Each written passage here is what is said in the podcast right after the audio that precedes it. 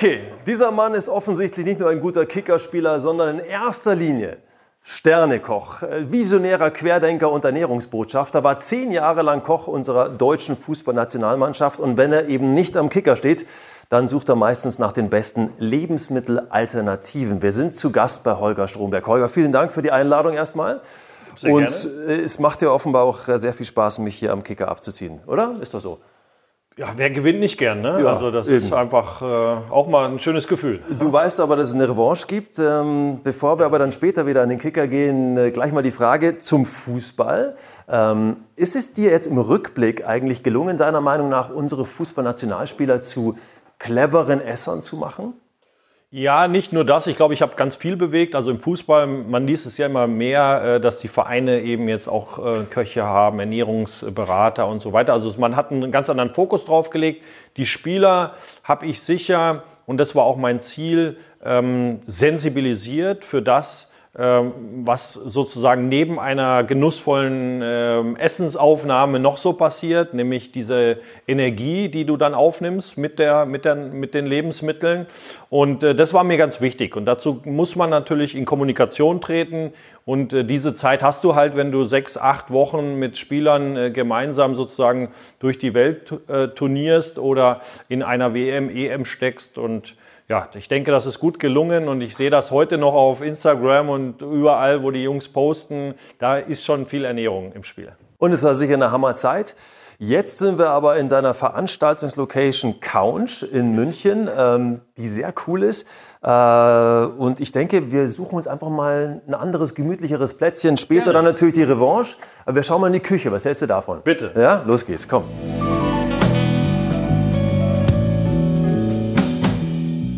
Das ist also äh, die Kombo aus Küche und Lounge, die Couch. Ja. ja? Das hast du, hast du schön gemacht. Eine von deinen, wie viele Veranstaltungslocations hast du? Ja, ich hatte viele. Äh, mittlerweile habe ich das wieder reduziert hier drauf, weil ich ja auch ein bisschen ähm, ruhiger treten möchte. Und das ist schwierig, wenn man so viele Ideen und Visionen hat. Ähm, aber die Couch war genau das, ja, Küche und Lounge. Ich wollte die Menschen einfach näher in die Küche haben. Ich habe das 2003 hier äh, entdeckt und habe das äh, dann damals mit einem äh, Freund und Partner ausgebaut und genau den Ort geschaffen, den ich immer haben wollte, nämlich äh, eine lange Tafel, wo alle gemütlich dran sitzen, wie bei so einer italienischen äh, Großfamilie und die Menschen einfach in die Küche einladen oder umgekehrt die Küche zu den Menschen bringen. Und äh, seitdem ist die Couch wirklich äh, Wohlfühlwohnzimmer. Eigentlich hast du das realisiert, mit dem du auch groß geworden bist, weil du stammst aus einer äh, Gastronomenfamilie, Großgastronomenfamilie. Ja. Also wahrscheinlich war das bei dir in der Kindheit äh, normal. Du warst wahrscheinlich immer in der Küche oder an einer großen Tafel. Ja, genau. Ich habe äh, weniger Fußball gespielt und Kicker. Dafür habe ich mehr mit äh, Aufschnittmaschinen äh, und Fleischwölfen gespielt in meiner Kindheit. Also ich war immer in der Küche oder dann mit Gästen und der Familie am Stammtisch. Also bei uns gab es noch klassisch äh, einen großen Stammtisch in der Kneipe und ähm, da saßen, ähm, ja, da saß die Familie dran äh, zum Teil, aber natürlich auch Gäste und so bin ich mit Gästen äh, Service, also Kellnern hat man früher gesagt, Service-Mitarbeitern und Köchen äh, und äh, alles, was so in der Gastronomie eben äh, abgebildet wird, bin ich groß geworden und deswegen nenne ich es auch Milieu. Es ist etwas, ist eine andere Welt. Das kann man nicht äh, anders beschreiben. Aber ich wollte nie was anderes werden. Ich hatte mal als Kind die Idee, Rallye-Fahrer oder sowas, aber ähm, Rallye-Fahrer, ja, okay. das war da ein bisschen weiter weg. Ja. Wir fahren mal Rallye durch deine Küche. Ähm, äh, müssen, müssen wir uns die Hände waschen? Bist du da so, äh, hast du gewisse Regeln? Nicht, oder Nein, ich bin nicht pingelig, aber schaden äh, kann es nie. Ja? Deswegen, äh, wenn du möchtest, gerne. Ähm, äh, kommt ja immer darauf an, wo du auch gerade herkommst. Ja, vom Kickerspiel. Ja, und also ich halte das ja in äh, ich mag das ja, wie die Asiaten das machen. Ja. Ähm, ich finde diese Händeschüttlerei, das müssen wir auch langsam in Deutschland meiner Meinung nach einstellen, weil ja. da werden natürlich viele Dinge übertragen, die man so nicht unbedingt haben möchte. Ähm, und deswegen leide ich sowieso unter Waschzwang. Also ich brauche immer an meiner Küche äh, eine Spüle in der Nähe. Und das ist aber, finde ich, eine gute Sache, weil Genau so ist es ja auch. Ja? Wir schütteln meistens zu viele Hände oder wir fassen zu viele Dinge an und waschen uns dafür zu selten die, genau. die Pfoten. Aber ich bin auch kein Fan von Gummihandschuhen und so, weil man muss einfach äh, Lebensmittel spüren. Ne? Man muss das einfach, das geht nur mit Händen. Ne? irgendwie mit Gummihandschuh ist das nichts.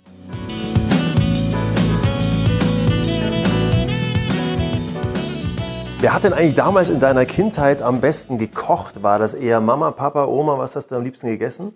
Ja, auf jeden Fall mein Vater, weil der war schon ein herausragender Koch. Ja, aber meine Oma konnte auch äh, so ein paar Gerichte, die vergisst man einfach nicht. Ja, Möhrengemüse durcheinander oder ein paniertes Kotelett oder sowas. Und dann äh, viel besser waren eigentlich die Kartoffeln, die sie nachher in derselben Pfanne gemacht hat. Das sind da Sachen, die vergisst man nicht. Ähm, meine Mutter musste nie kochen, weil es immer Köche außenrum gab. Äh, deswegen war das, was sie konnte, auch beschränkt auf Milchreis. Den mochte ich aber überhaupt nicht, deswegen habe ich dann nur die Kirschen gegessen. Ähm, aber äh, ja, es sind ganz, ganz viele Eindrücke in meiner Kindheit und das prägt natürlich auch einen Geschmack, ganz klar. Ja, das ist wie Kopfrechnen oder wenn du in einer Familie äh, ähm, viel musizierst oder so, dann ist man einfach empfänglich dafür. Und so habe ich eben meine Geschmacks ähm, ja, Ausprägungen und Nerven und ähm, all das, was da vorhanden ist, einfach aus, aus ähm, sensibilisiert. ja. Ja. Ähm, aber das war ja damals logischerweise zünftige Hausmannskost. Ja? Also einiges von dem, was du als Kind damals so gerne gegessen hast, würdest du wahrscheinlich heute anders zubereiten, vielleicht cleverer, ja? einfach auf deine ganz eigene Art und Weise. Gab es denn ähm, auch Momente in deinem Leben oder Phasen in deinem Leben, wo du mit Ernährung, mit gewissen Lebensmitteln vielleicht sogar auch Probleme hattest und auch mal sagen musstest, naja, ich muss vielleicht was verändern? Na klar, also natürlich würde ich heute äh, und setze heute viel, viel weniger tierische Produkte ein. Wir haben uns einfach so da hochgeschaukelt, wobei es natürlich in meiner Kindheit auch noch so war, der Großvater hat einen Speckpfannkuchen bekommen. Ja, da waren eben äh, in dem Pfannkuchen drei, vier Scheibchen Speck. Alle anderen haben Apfelpfannkuchen bekommen. Also es war noch nicht so in Hülle und Fülle. Wir haben Hausschlachtungen betrieben, also wird immer mal auch ein, Schlein, äh, ein Schwein geschlachtet, äh, wird dann Wurst gemacht und so. Das hatte bei uns immer einen hohen äh, Anteil an Respekt. Ähm, was ich als Kind gerne gegessen habe, würde ich eigentlich auch genauso wieder kochen, wie es damals ähm, dann mein Vater oder meine, meine, meine Großeltern und meine Großmutter gemacht hat. Ähm, aber ich würde es nicht mehr so häufig essen. Damals haben wir einfach anders gelebt, anders gearbeitet. Da waren die Menschen noch auf dem Bau, haben Zementsäcke geschleppt, waren äh, dem Wetter ausgesetzt, haben in der Landwirtschaft hart noch arbeiten müssen. Das ist ja heute fast alles Maschinen durch Maschinen ersetzt worden. Wir sind mehr überwachen, wir machen mehr äh, mit dem Hirn, wir müssen eben mehr Hirnleistung abrufen. Deswegen ähm, ähm, muss man die Ernährung einfach verändern. Da hat sich 40, 50 Jahre viel zu wenig getan. Ich würde fast sagen, gar nichts getan. Man hat eigentlich den Menschen ähm, sozusagen einfach gewähren lassen. Man hat das gemacht, was man von Elternhaus kannte. Und das ähm, ist natürlich einfach nicht mehr zeitgemäß. Deswegen ja, viel mehr Gemüse, weniger Fleisch, aber der Sonntagsbraten, das wird bei mir auch immer bleiben. Das ist einfach äh, ähm, was Tolles. Ähm, aber mein Ziel wäre fünf Tage vegan und zwei Tage, was immer dein Körper und du möchtest. Praktizierst du das schon? Also fünf Tage bei, vegan, zwei Tage, was du möchtest? Ich würde sagen, ich bin bei drei, dreieinhalb Tagen. Das schaffe ich schon. Ja. Ähm, und ich vermisse da gar nichts, ja, sondern es ist wirklich ähm, unglaublich, wie, wie, wie man auch Dinge ersetzen kann. Das hat mich auch als Koch, als Profi, als Sternekoch überrascht, wie man Konsistenzen, äh, Geschmäcker eben auch äh, nur äh, rein pflanzlich erzeugen kann. Äh, und mein Ziel ist es wirklich, nächstes Jahr auf diese fünf Tage zu kommen. Ähm, und ich mache es aber nicht dogmatisch, ja, sondern äh, wenn ich mal eingeladen bin, dann ist es halt Mittwoch, der Sonntagsbraten. Ja. Äh, für mich ist es nur einfacher zu verstehen, fünf Tage, ähm, so wie ich zur Arbeit gehe oder wie die Menschen zur Arbeit gehen, fünf Tage sowieso diszipliniert zu sein und zu sagen, nee, das mache ich jetzt nicht und vor allen Dingen, wenn du das mal machst, wenn du auch mal zwei, drei Wochen vegan machst, dann freust du dich. Es schmeckt eine Butter, also eine gute Butter, wir reden jetzt über Demeter oder zumindest ähm, eine, eine, eine wirklich ganz tolle Landbutter. Ja, da, sitzt du davor, das ist wie ein Kind vom Weihnachtsbaum, ja, und dann genießt du das. Aber dieses Inflationäre, es ist immer da, es ist immer vorhanden, ist nichts mehr wert, ja. Ähm, das ist das, was uns auch krank macht. Zu viel Fleisch, zu viel Zusatzstoffe, keine klare, äh, reine Küche. Und äh, da kann man mit vegan wirklich äh, ähm, super. Hört sich immer strange an, weil äh, wieso ist vegan und so. Die meisten Leute haben Angst davor, wenn man das Wort allein in den Mund nimmt. Und ich kann versprechen, man wird nichts vermissen, gar nichts. Es ist wahrscheinlich aber dann äh, auch eher Unwissen, was die Leute so ein bisschen abschreckt. Wahrscheinlich hat man zu viele Dinge gehört, äh, Missverständnisse auch oder Fehlinformationen, dass man sagt, oh Gott, vegan bedeutet sofort äh, Verzicht und äh, ich muss, äh, ich, ich nehme 10 Kilo ab und bin ja. unterernährt quasi. Das ist genau der Punkt. Es ist Unwissenheit und dann natürlich dieses Macho-Gabe und viel mehr ist es noch die Angst. Wir Deutschen haben Angst vor Veränderungen.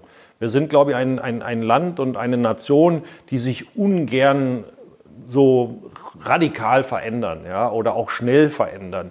Ähm, wir brauchen für alles ein bisschen länger, das ist auch gut so, deswegen machen wir eben auch Qualität in unserem Land. Wir denken noch mal fünf Jahre drüber nach. Nur in einigen Punkten würde ich mir mehr Mut wünschen, auch mehr Freiheit, mehr Spaß, einfach mal Dinge auszuprobieren, Trial and Error und sagen, Mensch, äh, war jetzt noch nicht so gut, muss ich beim nächsten Mal optimieren, aber ich habe mal was ausprobiert.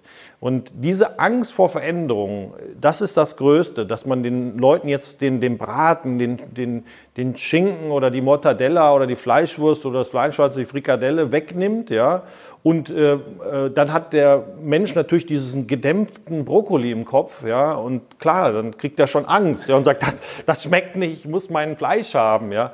Das ist völliger Quatsch, ja. Uns fehlt das Know-how dazu und, wie gesagt, keine Angst haben, sondern sich äh, öffnen, äh, offen sein und, ähm, und sich auf eine ganz, ganz interessante Geschmackswelt einlassen.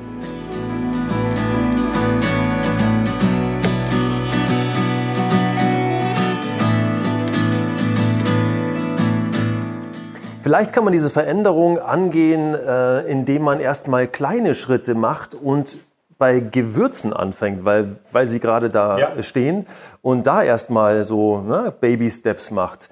Du hast ja, glaube ich, eine eigene Gewürzbox auch entwickelt. Ähm, was, was ist da drinnen und vor allen Dingen, was sind so deine, vielleicht deine, deine Lieblingsgewürze oder die, wo du sagst, Mann, die, sind, die werden total unterschätzt äh, im, im alltäglichen Leben? Also wir sind natürlich ähm, Zucker- und Fettjäger, also Zucker natürlich als, als Suchtstoff auf der einen Seite, aber auch Fett, ne, wenn man sich mal in der, in der Tierwelt umschaut und wenn da jetzt äh, so ein Löwenrudel äh, äh, sich da was reißt, ja, dann stürzen die Größten und Stärksten sich immer auf die Teile, die wir eigentlich als äh, nicht so toll empfinden. Ne? Und so haben wir das früher auch gemacht. Also du brauchtest Fett, um lange bestehen zu können. Äh, Zucker sowieso, weil das äh, nährt dich natürlich auf schnellste Weise. Ja, aber wenn du davon weg willst, also von Zucker und Fett ein Stück weit weg willst, dann geht das wunderbar über Gewürze. Mhm. Und da auch fehlt den meisten meiner Meinung nach ein Stück weit der Mut. Also man geht Bungee-Jumpen und lauter solche Sachen, was ich nicht machen würde. Aber beim Würzen, ja, da macht man dann so ein Blättchen Basilikum rein und hat schon Angst.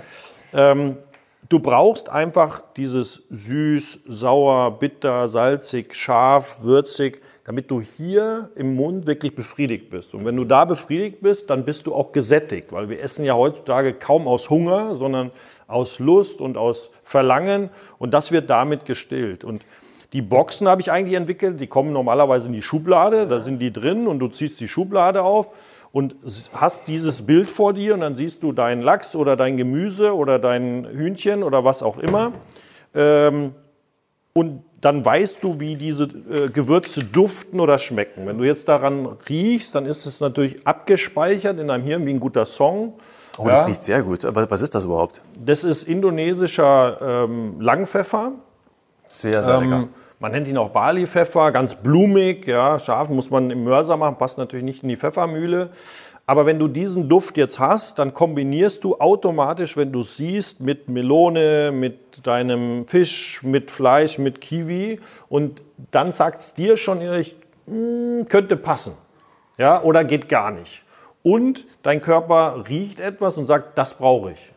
Also wenn du zum Beispiel am Rosmarin duftest, ja, und der schmeckt dir wahnsinnig gut, Rosmarin ist durchblutungsfördernd, ja, dann brauchst du das vermutlich, ja. Wenn du Thymian riechst, ja, dann hast du vielleicht Atemwegserkrankungen oder so, dann brauchst du das, ja. Also immer das, was wir ganz gerne riechen, und damit meine ich jetzt nicht den Leberkäse und die, das Weißbier, dann ist man ein bisschen fehlgelenkt, ja, sondern wirklich diese natürlichen Stoffe, wenn die dich anziehen, dann solltest du sie reinmachen. Und wenn jemand gar kein Knoblauch mag, riechen kann, Ingwer, Koriander, das soll das auch nicht essen. Du hast ja fünf, glaube ich, Leitlinien. Und da, das ist ja eine davon, dass du sagst, hey, man muss auch nicht nur die richtigen Lebensmittel wählen, ähm, die einem schmecken, sondern man muss auch so ein bisschen in sich hineinhorchen und gucken, wie reagierte mein Körper? Welche Signale gibt der so ab? Äh, welche vier Leitlinien hast du noch außer dem auf sich äh, hören, auf seinen Körper hören? Also einmal ist es die Balance, also diese Balance zu sich finden, ja, zu sagen, ähm, 5 und 2 zum Beispiel oder ich habe jetzt mal heute Morgen eine Wurstsemmel mit meiner Tochter gegessen oder so, ja, und äh, dann darf das einem nicht äh, ähm, peinlich sein, das äh, zu sagen. Ist ja auch Quatsch, das ist ja was Gutes. Wir sind ja in der Lage, das zu haben. Aber wenn du es nicht möchtest, ja, und es ist dir trotzdem mal wieder passiert, ja, wenn du dich ändern möchtest und du verfällst zurück, ja, dann ist es so. Dann beginnst du morgen wieder neu, ist nicht schlimm. Ja? Ähm, oder du sagst, okay, ähm, ich will einfach jeden Tag mein Glas Wein trinken oder auch zwei, ja, dann tu es doch. Ja? Aber du kannst auf der anderen Seite Balance finden, indem du dich bewegst oder indem du dich einfach besser ernährst äh, mit den Lebensmitteln, die du in deinem Warenkorb schaffst. Also da seine Balance zu finden und zu sagen, ja, ich will leben, ich will Spaß haben, ja, aber wo ist meine Mitte? Dann hast du äh, Flüssigkeitshaushalt, ganz wichtig, ja, ähm, und das kann man, ähm, da kann man das richtige Wasser finden, äh, das ist mal das Erste. Und dann das Zweite ist natürlich auch, diese Flüssigkeiten dann zu sich zu nehmen. Also nicht nur es zu haben, sondern auch zu machen über Ernährung, also über Melone, über Gurke, das geht auch über Lebensmittel, mhm. aber natürlich sozusagen, indem du dir deine dein Trinken organisierst. Und das allererste sollte einfach reines Wasser sein, so rein wie möglich. Und dann kannst du Tee oder schwarzen Kaffee schon genießen, aber das sollte deine, deine erste äh, Sache sein. Sag ganz kurz, äh, reines Wasser, also jetzt gerade für die äh, Zuschauer, die sich vielleicht fragen an der Stelle, reines Wasser, Wasser mit einem pH-Wert über sieben, ähm, wie soll ich das denn alles machen? Wo kriege ich das? Brauche ich da jetzt irgendwie eine, eine Anlage, die ich mir einbauen muss? Oder wie kann man quasi sein Wasser so rein wie möglich zu sich nehmen? Geht das auch einfach nur aus dem Getränkemarkt oder brauche ich da was Spezielles? Na, es gibt äh, schon natürlich natürliche Quellen. Es geht nichts über die Natu Natürlichkeit. Wenn eine Quelle sozusagen das Wasser durch eigene Kraft ans Tageslicht befördert, ist das was ganz Gutes. Ähm, da gibt es zum Beispiel Lauretaner in Südtirol, Plose, äh, um mal welche zu nennen, aber auch äh, Black Forest, Schwarzwaldspul ist da ganz gut ähm, also Schwarzwaldquelle. Ähm, ähm, aber dann gibt es Riesenunterschiede. Ja? Und dann muss ich natürlich äh, dieses Wasser in, in, Glasflaschen kaufen, ja? Ähm, nicht in Plastik äh, oder PET oder was auch immer. Äh, denn es gibt immer, ähm, Wasser ist ein hohes Lösungsmittel, das heißt, es transportiert die, diese Dinge, die da drin sind. Ähm, und wer das nicht möchte, kann sich natürlich einen, einen perfekten Wasserfilter organisieren, muss man sich ein Stück weit mit beschäftigen. Ähm, und da gibt es ganz tolle Sachen am Markt, wo ich mein Leitungswasser, und da sind die Deutschen ja so und sagen, ja, das ist ja das bestkontrollierteste, Haken dran, der Staat kümmert sich. Ne, äh, äh, äh, Mutter Deutschland wird schon aufpassen, dass da nichts ist. Ja, am Wasserwerk. Ja, und, äh, aber bis es dann in deiner Küche oder wo auch immer rauskommt, sind ja noch ein paar Meter dazwischen. Und das nächste ist, wir haben heute einfach Antibiotikareste, ähm, äh, Kontrastmittel, Antibabypille, diese Ding, Dinge, Feinplastik, ja, Mikroplastik findet sich im äh, Trinkwasser wieder, im Leitungswasser. Und da muss jeder schauen, fange ich beim einfachsten an, nämlich beim Wasser. Das würde ich machen. Und so suche ich eben nach den besten Alternativen, ähm, um ein möglichst, ähm, sag mal, ein Produkt zu haben, mit dem ich mich dann eine Zeit lang äh, zurücklehnen kann und dann überprüfe ich es wieder. Mhm. Ja, denn wir kaufen ja auch nicht einfach mal so eine Küche oder ein Auto. Ja, da wird sich 20 Mal im Möbelhaus getroffen. Stimmt, der ja. Verkäufer wird gequetscht und gerieben. Ja, da wird geweint und gelacht am Tisch. Ja, und dann hat man irgendwann doch die falsche Farbe ausgesucht. Ähm, und bei Lebensmitteln oder Nahrungsmitteln und vor allen Dingen dann bei Lebensmitteln ist das leider äh, in Deutschland nicht irgendwie so gelebt. Schade.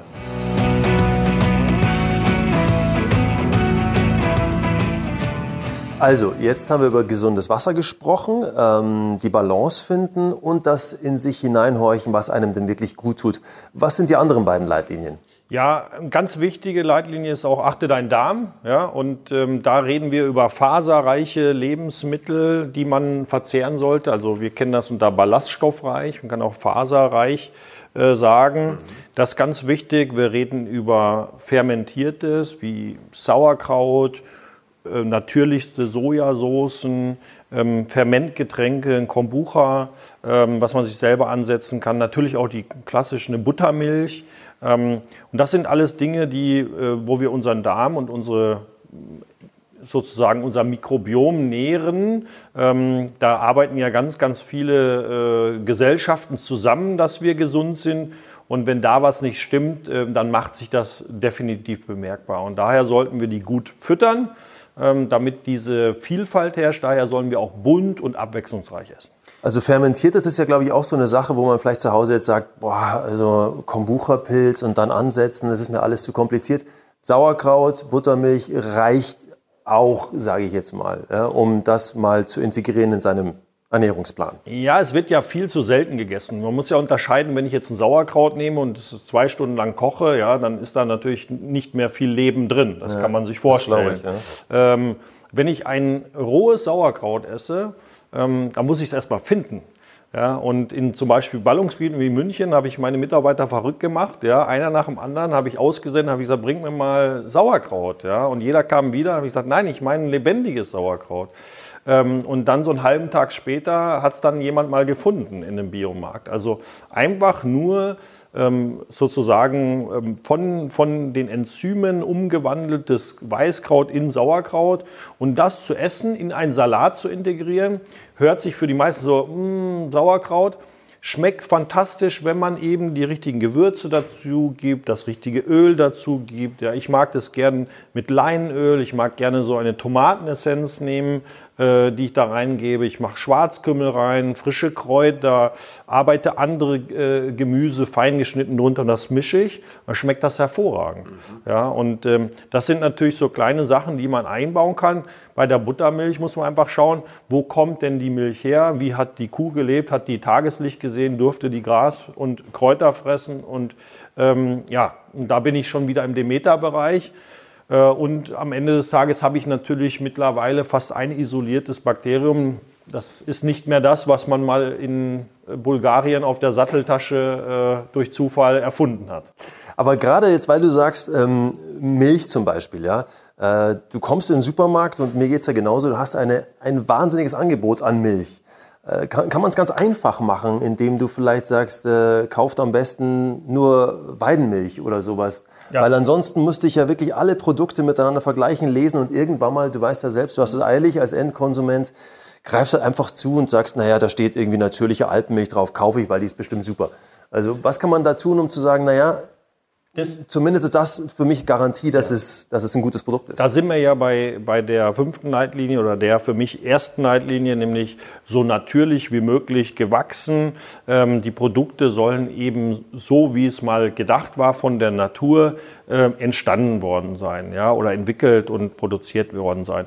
Und das macht es so schwierig, weil natürlich so viele Namen da draußen und bunte Bilder herrschen. Ja, also, ähm, mit glücklichen Schweinen drauf. Ich weiß nicht, ob das Schwein so glücklich ist, wenn es dann stinken wird. Ja, also das sind natürlich nicht. viele Themen, die uns da ablenken und äh, das sollten wir ausblenden, das Kleingedruckte lesen und Dinge hinterfragen. Also wirklich kommunizieren. Heute haben wir das Internet, da kann man, muss man nicht alles glauben, was da drin steht, aber man kann zum Recherchieren natürlich sehr, sehr gut benutzen, ähm, das Internet und da finden wir dann schon so, dass ich sage, auch wir finden mal einen Hof, der ist vielleicht in der Nähe, da macht man mal eine Radtour hin, schaut sich das an, wie stehen die Kühe da, wie leben die, was fressen die, kann vielleicht noch in einen Schnack irgendwie mit dem Bauern kommen und dann ähm, hat man da wirklich äh, am Ende eine gewisse ähm, Sicherheit.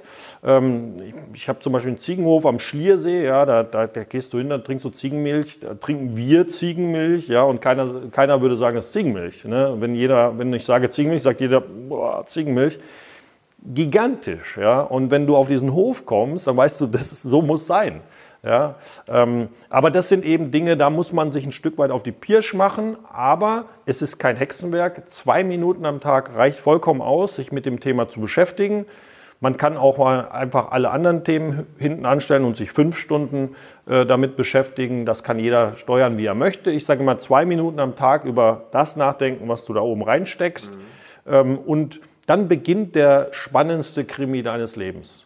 Weil diese Recherche und, und alleine die, die, die, die, die Dinge, die auf den Lebensmitteln draufstehen, zu googeln und dann zu hinterfragen, das ist irre. Ja? Also das wird, es ist besser wie jeder Krimi überhaupt und du wirst zu deinem, zu deinem eigenen äh, Regisseur da in deinem Leben und, und, und wirst dann auch irgendwann auf die richtigen Produkte ähm, finden und von einer Empfehlung zum nächsten. Ne? Weil der mit der Ziegenmilch empfiehlt dir wieder einen anderen, da sagt er, da gibt es einen guten Fisch und da kriegst du super Gemüse und so geht das dann und das so soll es auch eigentlich sein. Aber wo wir dabei sind, äh, wir können das gerne oder du kannst das gerne mal probieren, was da der ja. Unterschied ist.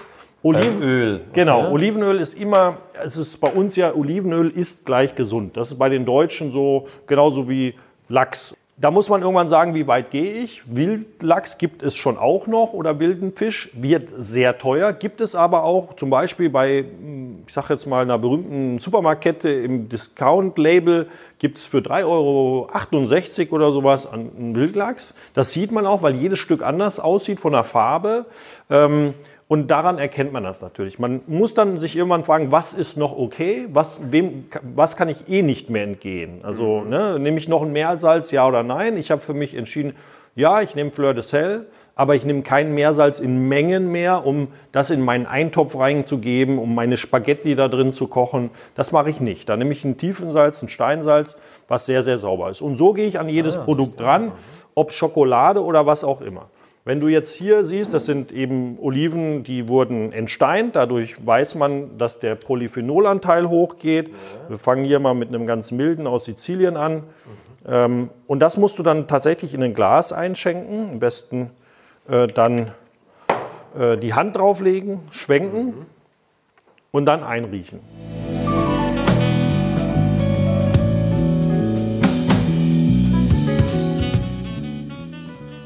Geschmackssinn geht eben über die Nase und nur ein Drittel über den äh, Geschmackssinn. Wir sind jetzt nicht so gut ausgestattet wie ein Hund oder wie ein Aal oder sowas, die wahnsinnige Rezeptoren haben, aber wir können wahnsinnig gut riechen. Was riechst du jetzt? Was würdest du sagen? Das riecht für mich, äh, also das ist quasi ein, ein, voller, ein voller Geruch. Denk also, mal an eine Farbe. Eine Farbe.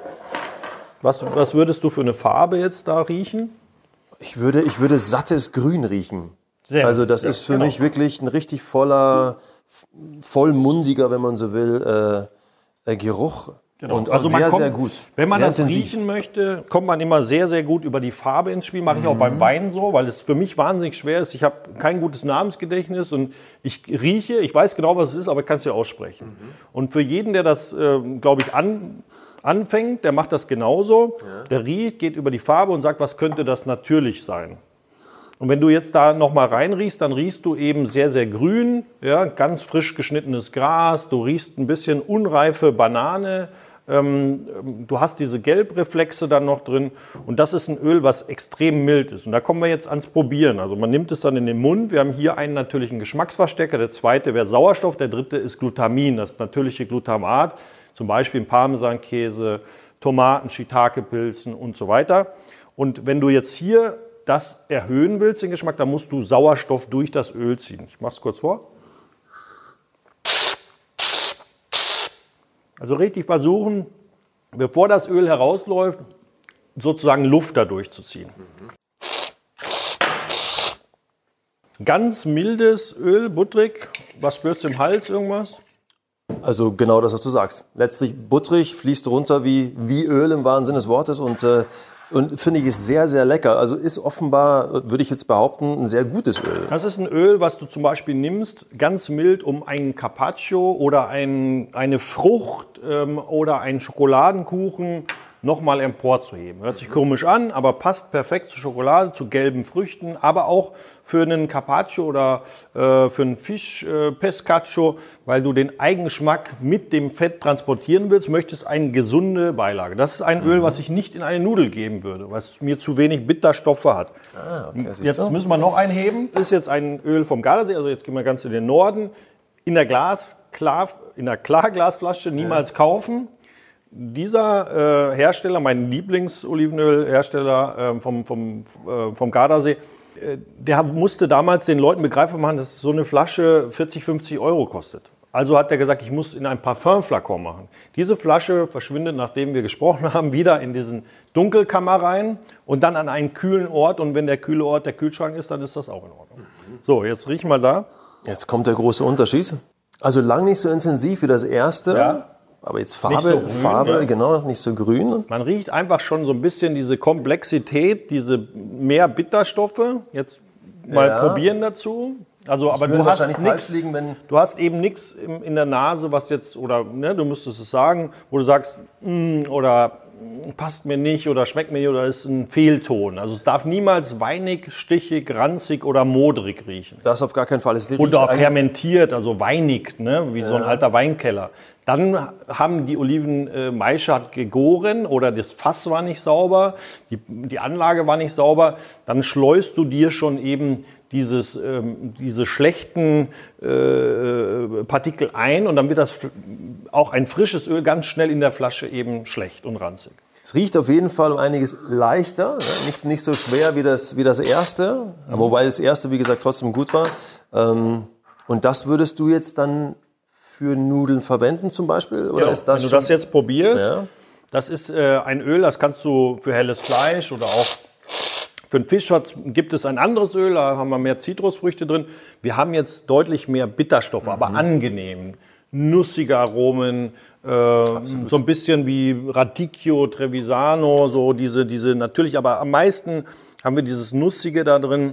Ähm, und das ist das Schöne, das regt deinen Stoffwechsel an, diese Bitterstoffe. Das sind die Polyphenole, die sind hier auch ausgeschrieben. Es gibt bei, findest du im Handel kein einziges Öl, denn das Wichtigste sind die Polyphenole ja, und dann die Peroxide. Und wenn wir jetzt das vergleichen, da ist es auf dem Karton drauf gedruckt. Äh, Von demselben Hersteller habe ich ein Öl, das hat über 600 Milligramm pro Kilogramm Polyphenol. Das ist deutlich bitterer, deutlich schärfer. Äh, Die Peroxide, die geben uns einen Hinweis auf, wo stand der Olivenbaum? An der Autobahn, in der Innenstadt oder auf dem Land, wo einfach alles noch schön sauber ist? Das heißt, wenn, wenn auf dem Land äh, stand der Olivenbaum oder steht, dann wäre der Wert natürlich höher. Nee, Oder die Peroxide müssen niedrig sein. Niedriger, Niedrig okay, niedriger. Ja, und das findest du auf fast keiner Flasche. Da steht meist nur ein Säureanteil.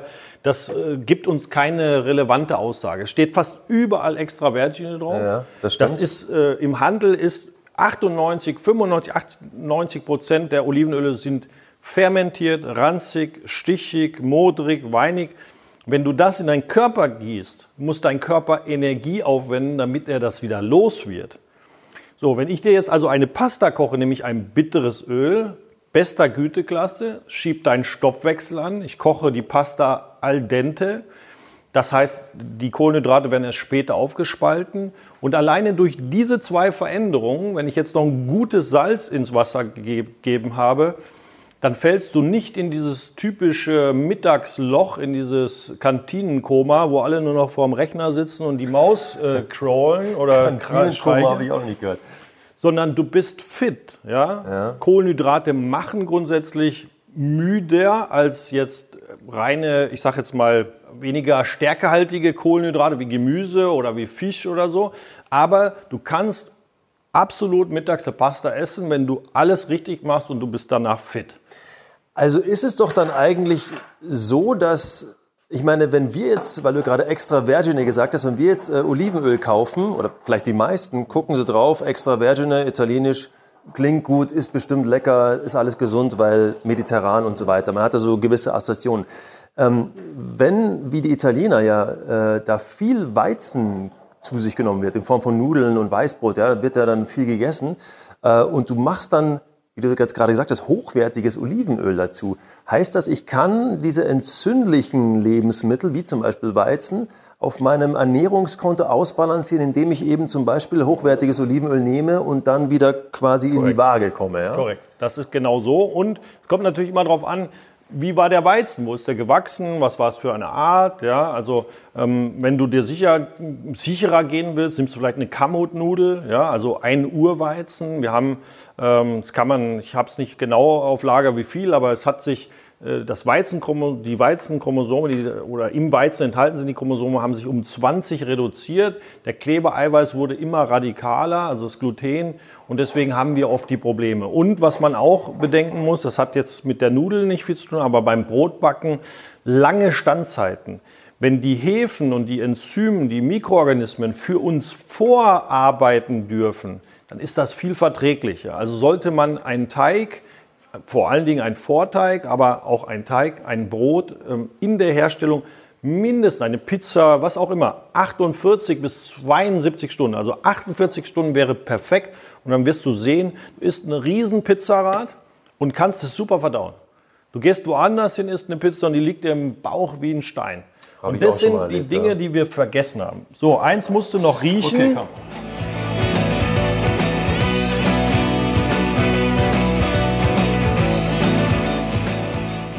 Hier, das ist ein, ein, ein, ein Schwein. Wie gesagt, ich sag, ich möchte den Menschen nichts nehmen, ich will ihm was Besseres geben, lieber weniger, dafür besser. Das ist ein Culatello.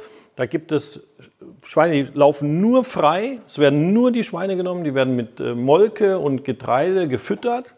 Ja, und du siehst, wie diese Marmorierung so natürlich ist. Ne? Teilweise auch natürlich viel Fett, das ist eine alte Rasse, aber dieses Fett hat Omega-Fettsäuren, weil die Schweine draußen sozusagen ihre, ihre Schnauze wühlen. Ja? Die essen äh, Kleinstlebewesen, Würmer, Käfer, Wurzeln und damit kriegen sie eben Omega-Fettsäuren in ihr eigenes Fett. Und deswegen ist das dann auch nicht das Problem, ja? sondern es muss teuer sein, damit wir nicht so viel davon essen.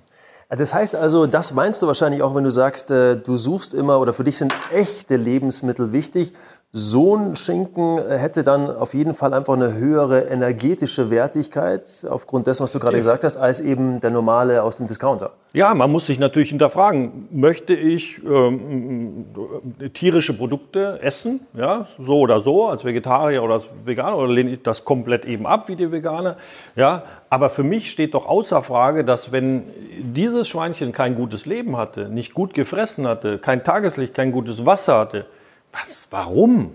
Es ist für mich absurd, dass man Schweine in Ställe hält, die abgeriegelt sind, wo draußen überall schon Schilder sind, nicht betreten, weil die Schweine würden einen Tag später wahrscheinlich tot umfallen, weil wir drei Bakterien da reinschleppen. Die werden nur noch gehalten, damit die Biogasanlagen funktionieren. Ja, das ist ja praktisch, das ist für mich absurd, das ist einfach ein Frevel, eine Sünde, das macht man nicht. Ja, und daher weniger und dafür besser. Und wenn man das, wenn diesen Schinken später mal probiert hast, dann willst du nie wieder was anderes. Wenn ich dir jetzt zuhöre, dann ist es doch letztlich von der Botschaft so, dass du sagst, gesunde Ernährung ist einfach, aber auf der anderen Seite, man muss einfach schon ein bisschen was tun dafür. Also es ist jetzt nicht so, dass ich sagen kann, äh, äh, ich kriege jetzt drei, vier Tipps und dann gehe ich in den Supermarkt und greife irgendwie das Produkt und dann bin ich gesund ernährt, sondern man muss, so wie du schon gesagt hast, wenn man sich ein Auto kauft oder wie auch immer, man muss einfach mal so einsteigen in dieses Thema und sich genauer beschäftigen, weil ansonsten funktioniert es nicht. Oder wie ja, würdest nur, es ist ja ein sehr intimer Ort. Das alles, da, sind, da stehen überall nur Labels drauf. Wenn ich jetzt sage, ihr kauft unbedingt äh, dieses Öl oder dieses Produkt, die Firma wird verkauft oder der Kellermeister vom Wein wandert ab oder der Produzent hier, der, der hat seine, äh, keine Ahnung, die, die Nachfahren sagen, wir wollen jetzt ganz viel Geld verdienen, wir machen jetzt auch konventionelle Ware, dann ist das, das ist eine Charge, das ist eine Produktion, eine Ernte. Da spielt die Natur eine Riesenrolle, da spielt jeder Handgriff eine Rolle. Das kann nicht immer gleich bleiben. Deswegen ist es wichtig, ähm, misstrauisch zu bleiben und trotzdem aber nicht ins Negative zu fallen, sondern es ist ja so positiv belegt, sodass wir Dinge schön probieren können. Wir können es ausprobieren und natürlich findest du dann Standards für dich neu. Du sortierst einfach jedes Produkt, stellst du immer wieder auf den Prüfstand und ich meine jetzt nicht jeden Tag, sondern einmal im Jahr, alle drei Monate, ja, und suchst für dich die bestmöglichste Haferflocke für dein, für, für dein Portemonnaie, für deinen Geschmack, für dein, äh, Organismus für, für, für, für, für dein Leben. Also es muss ja auch Handy sein. Viele Leute sind viel auf Reisen und so, ja. Dann ähm, so hat jeder seine, aber es gibt nicht die eine äh, Botschaft. Es gibt gute Produkte, äh, die muss ich auch nicht hinterm Baum halten. Die kann man den Menschen natürlich sagen. Aber was ich nicht möchte, ist alle sagen, ah, weil es der Stromberg sagt oder Mazda, das muss man jetzt nehmen, soll man das nehmen. Sondern ich möchte, dass die Menschen spüren, weil wenn ich sage, äh, isst mehr Knoblauch, dann kann es für dich, äh, weil du einfach einen niedrigen Blutdruck haben, dazu führen, dass du dann da liegst und äh, ja.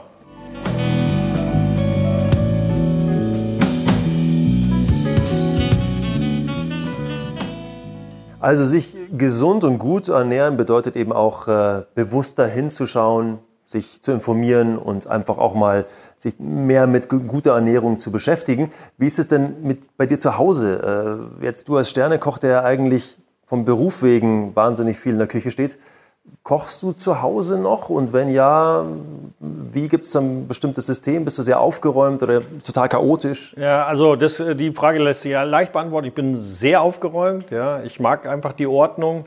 Ähm, aber da gibt es, glaube ich, nur so oder so. Ich bin da sehr, sehr ordentlich. Ähm, und vom Kochen her, ich habe natürlich 30 Jahre lang sechseinhalb Tage Woche gearbeitet, den anderen halben Tag habe ich geschlafen. Ähm, da willst du nicht mehr kochen. Das ist wie äh, äh, der Doktor, der irgendwo hingeht und alle sagen, oh, mir tut's da weh und da weh.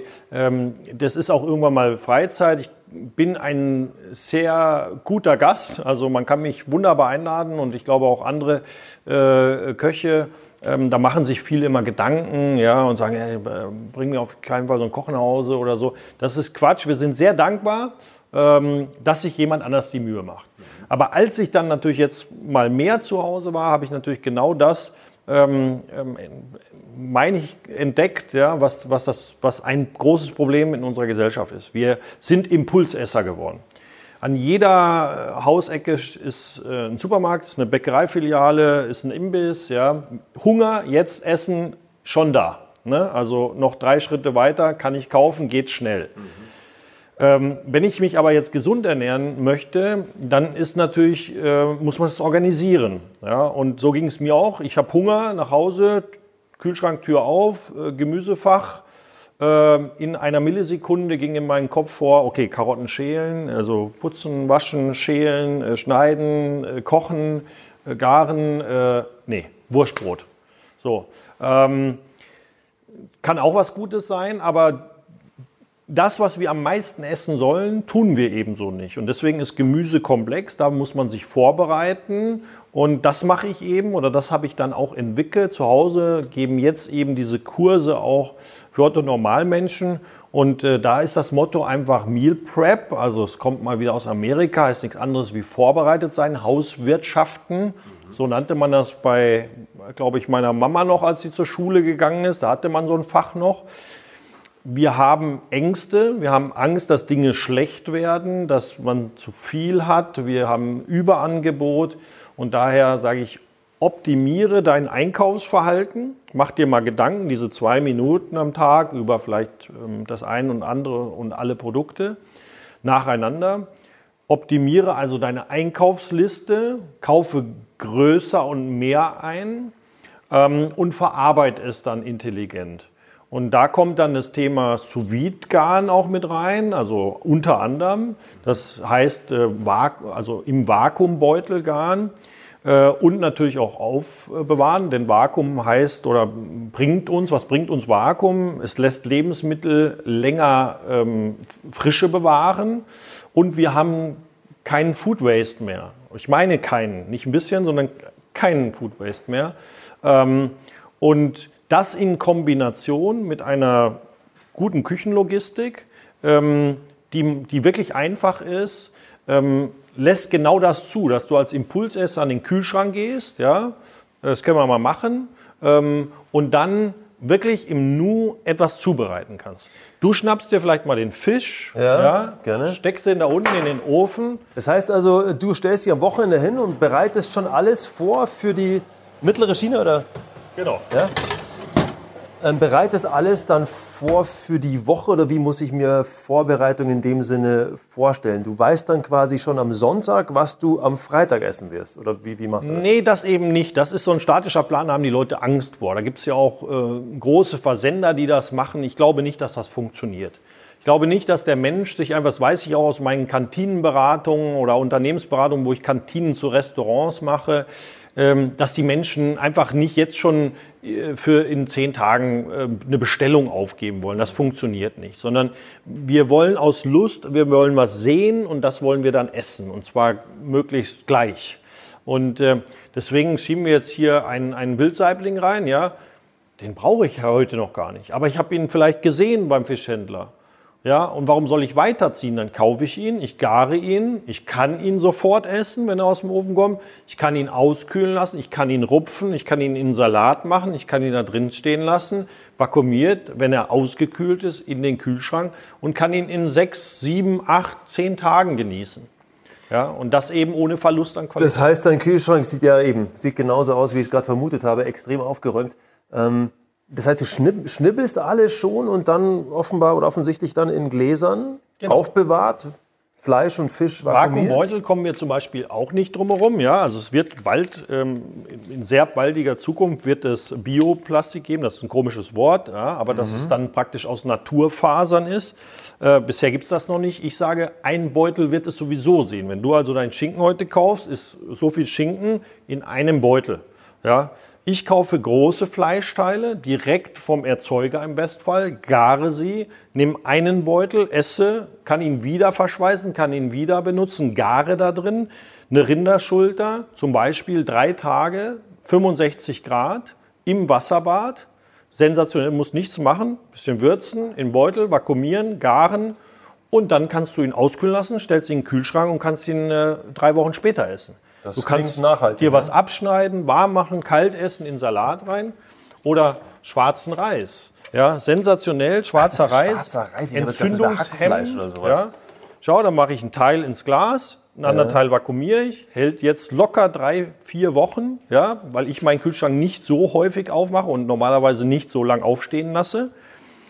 Dann gebe ich, also kannst du das mal festhalten, mhm. ja, dann habe ich hier zum Beispiel eingeweichte Mandeln im Wasser, die man auch super vermixen kann. Hast du jetzt gehört, das ist Zisch. Also du kannst eben auch mit einer Kammervakuummaschine die Luft aus dem Glas saugen. Und da kannst du jedes Gurkenglas nehmen, was du findest, mit einem Twist-Off-Deckel, das die meisten Gläser haben. Du kannst Marmelade endlich mit nur 30 oder weniger Prozent Zucker kaufen, nach jedem Genuss in die Maschine vakuumieren, hält. Ich habe so viel äh, Marmelade wegschmeißen müssen, tolle Marmelade, weil ich eben nicht jede Woche esse.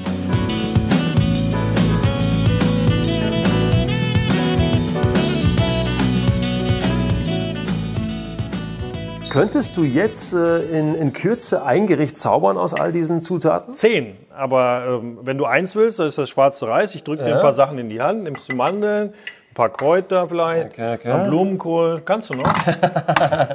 Nein, Wenn du nicht willst, dass da alles ja. runterfällt, dann... Ja. Äh ein paar Böhnchen, das wird ganz bunt. Ne? Hier habe ich zum Beispiel Ofengemüse, das habe ich einmal gegessen, ja. gleich mehr gemacht, den Rest vakuumiert, kann ich in drei Wochen essen, wann immer es mir passt. So, Fleisch nehmen wir nicht, nehmen wir noch ein bisschen Würze mit. Was machen wir, einen Salat oder was? Und schauen wir mal, schauen wir mal. mal überraschen. Der Lachs, was ist mit dem? Ja, der, der Wildsaibling ist auch fertig. Und dann wirst oh ja, du sehen. Der sieht gut aus. Ich habe also hier ein Ofengemüse. Also ich habe, du musst ungefähr rechnen für sieben bis zehn Tage anderthalb Stunden Zeit aufwenden diesen Beutel. Eineinhalb Stunden für sieben bis zehn Tage. Genau. Und dann kannst du in dieser Zeit natürlich immer eine Sache noch kochen. Nudeln, kochst gleich mehr, hebst sie auf, vakuumierst ja. sie. Den Beutel verschweiße ich wieder, habe ich das nächste Mal etwas. Mhm, okay. So, jetzt habe ich hier Ofen, Wurzelgemüse aus dem Ofen, eingeweichte Mandeln. So, dann ein bisschen, mach mal auf, großer, starker Kidneybohnen. Oh, mir ist die Kraft ausgegangen. Ach komm. Nein, ich habe Öl an den Fingern. Wie viel davon? So? So. Wieder dieses Zisch, genau. So, jetzt rohen Blumenkohl kann man ja wunderbar eben roh essen. Ja. Oder ich kann den auch braten, ja, das geht dann schnell. Je größer du die Oberfläche machst, jetzt kannst du von dem roten Reis gerne was reingeben. Wenn ich meine Kräuter so aufhebe, auch vakuumiert, kleines feuchtes Tuch unten rein, im Glas, im Schraubglas, geht auch ohne Vakuum viel länger, aber mit noch länger, dann habe ich da 14 Tage Spaß. Ja, und sonst, äh, äh, und vor allen Dingen viel Kräuter essen. Ne? Dieses eine Blatt, das sind homöopathische Dosen. Aber es schmeckt gut, es tut gut, also rein damit. So, dann gebe ich noch Darf ich alles reinmachen, oder? ein bisschen Geschmacksbringer. Das ist hier eben so eine Tomatenreduktion. Das nee, komm, es reicht schon. Passt, reicht, genau. Ein bisschen Tamari-Sojasauce, also die Originale, auch eigentlich in China äh, mhm. entwickelt. Ja, ich habe noch kein Essig oder so dran. Ich will auch nicht immer alles Essigsauer. So, schau mal, wie das ausschaut. Das kannst du jetzt kalt essen, das kannst du warm machen. Ja, schaut Sieht super schon aus. sehr, sehr lecker aus. Und jetzt hast du hier zum Beispiel den Lachs. Jetzt sagst du, okay, ich mag gleich einen Teil essen. Ja. und machst einfach so ein bisschen ne, Pulled Pork, kennen alle. So, machst das da oben drauf. Wahnsinn, sieht schon super aus. Machst es in die Tupperdose, nimmst es mit nach Hause. Der wird Da wird wieder eingeschweißt. entweder in ein Glas eingeschweißt oder einfach so zusammengeschlagen und sagst, den esse ich morgen kalt mit einem Löffelchen Creme Fraiche zu meinem Toast. Dann weißt du, was drin ist. Aber du würdest ihn natürlich nicht, nicht nochmal aufwärmen, weil das wäre wahrscheinlich. Geht. Ja? Du kannst ihn aufwärmen, genauso wie ne? den Braten. Ja, wunderbar. Das ist einfach okay. äh, nur dadurch, dass ein Kühlraum, Kühlraum, also ein Kühlschrank, ein Kühlraum, viel Aromen hat, weil alles offen da drin steht. Aber wenn ich es eben gut verschließe, in einer Tupperdose, im Glas, im Bestfall vakuumiert, ähm, dann bleibt es Wochen, Tage lang frisch. Äh, ich möchte es natürlich probieren. Also Da sind irgendwo äh, in der Besteck. obersten Schublade, Hier. genau, da findest du Werkzeug. Werkzeug ist gut. Ich weiß, du kennst es schon, aber komm. Vorhin hast du ist mit. gefragt, das sind Kornblumenblüten, die wachsen, das sind die Indikatoren für ein gesundes Feld. Schmecken nach nichts, finden sich aber im Tee und in Gewürzen wieder. Das Auge ist der Fürs mit, Auge, schön genau. äh, natürliches Blau. Kannst natürlich jetzt auch probieren. Das äh, lasse ich mir nicht zweimal sagen. Ja. Und so wie jetzt wird es nie wieder. Eine Momentaufnahme quasi. Morgen hast du wieder irgendwas, einen Rest, du machst Dinge, du probierst sie aus. Und wenn du natürlich irgendwann immer wieder das Gleiche machst, immer das gleiche Ritual, dann hast du irgendwann deine Rezepte, wo du sagst, jetzt habe ich einen Speise-, einen Ernährungsplan, der für mich gut ist, der für meine Familie super ist und der dann parat ist, wenn du Hunger hast.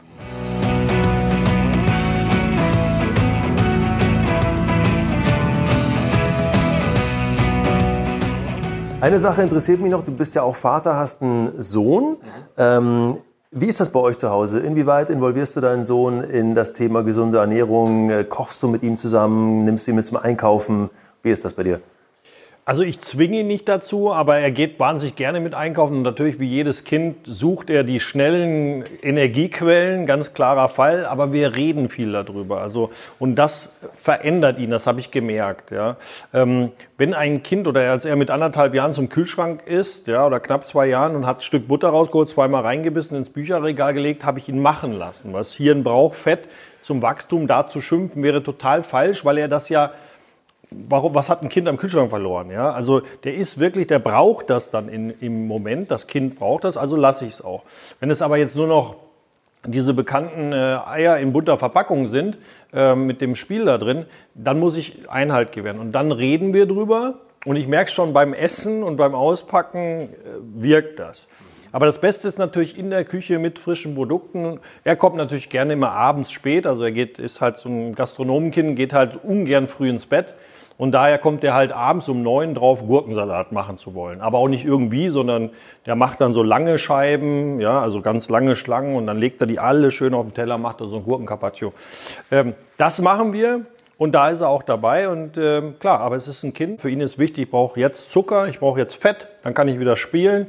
Und wenn ich das natürlich nicht kommentiere und ihm das nicht in natürlicher Weise zur Verfügung stelle, dann wird er sich das am nächsten Kiosk äh, holen. Und das ist meistens die ähm, eher schlechtere Variante. Also deine Botschaft ist schon, dass, dass du sagst, hey, involviert eure Kids in dieses Thema, ja, nimmt sie ruhig äh, zur Seite, wenn ihr kocht und wenn ihr einkaufen geht, weil je früher Kinder mit dieser Thematik ähm, einfach konfrontiert werden, desto mehr schafft es wahrscheinlich ein Bewusstsein dafür, für Nicht gesunde nur Ernährung. mitnehmen, sondern tatsächlich auch mal auf die Kinder hören oder sie betrachten, weil die Kinder sind noch, bis sie fünf, sechs sind und Kindergarten und Redelsführer und so sind die unmanipuliert. Die essen das, was sie brauchen. Und wenn ein Kind um Himmels Willen nur Brezenstange isst, zwei Jahre lang, dann reicht es dem Kind. Ja, dann wird es das sein, was es braucht. Aber es wird irgendwann auch anders essen. Und niemals sagen, ist das, weil das ist gesund.